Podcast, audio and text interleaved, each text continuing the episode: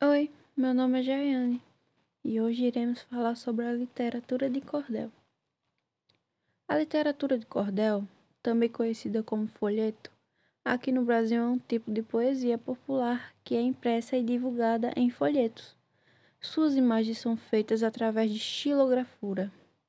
Este é um gênero literário popular que existe em outros países além do Brasil. O nome literatura de cordel tem origem na forma como esses folhetos são vendidos.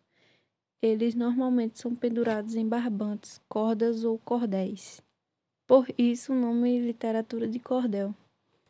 Estes folhetos eram vendidos em bancas nas feiras e nos mercados.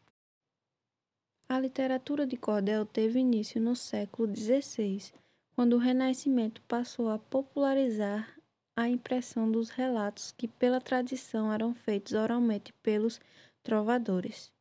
Foi no século XVIII que a literatura de cordel chegou ao nosso país.